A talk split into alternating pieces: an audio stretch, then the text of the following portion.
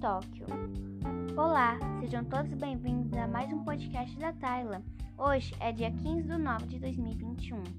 Nas Olimpíadas deste ano, o Brasil ganhou no total 21 medalhas, e no total participaram 93 países e 5.151 atletas. Nos próximos anos, as Olimpíadas serão em Paris. E algo que aconteceu e o Brasil ficou bem feliz foi quando a Raíssa, mais conhecida como Fadinha, ganhou a medalha de prata no skatismo, apenas aos 13 anos de idade. Outro que também se destacou foi o Ítalo Ferreira, que ganhou a medalha de ouro no surf.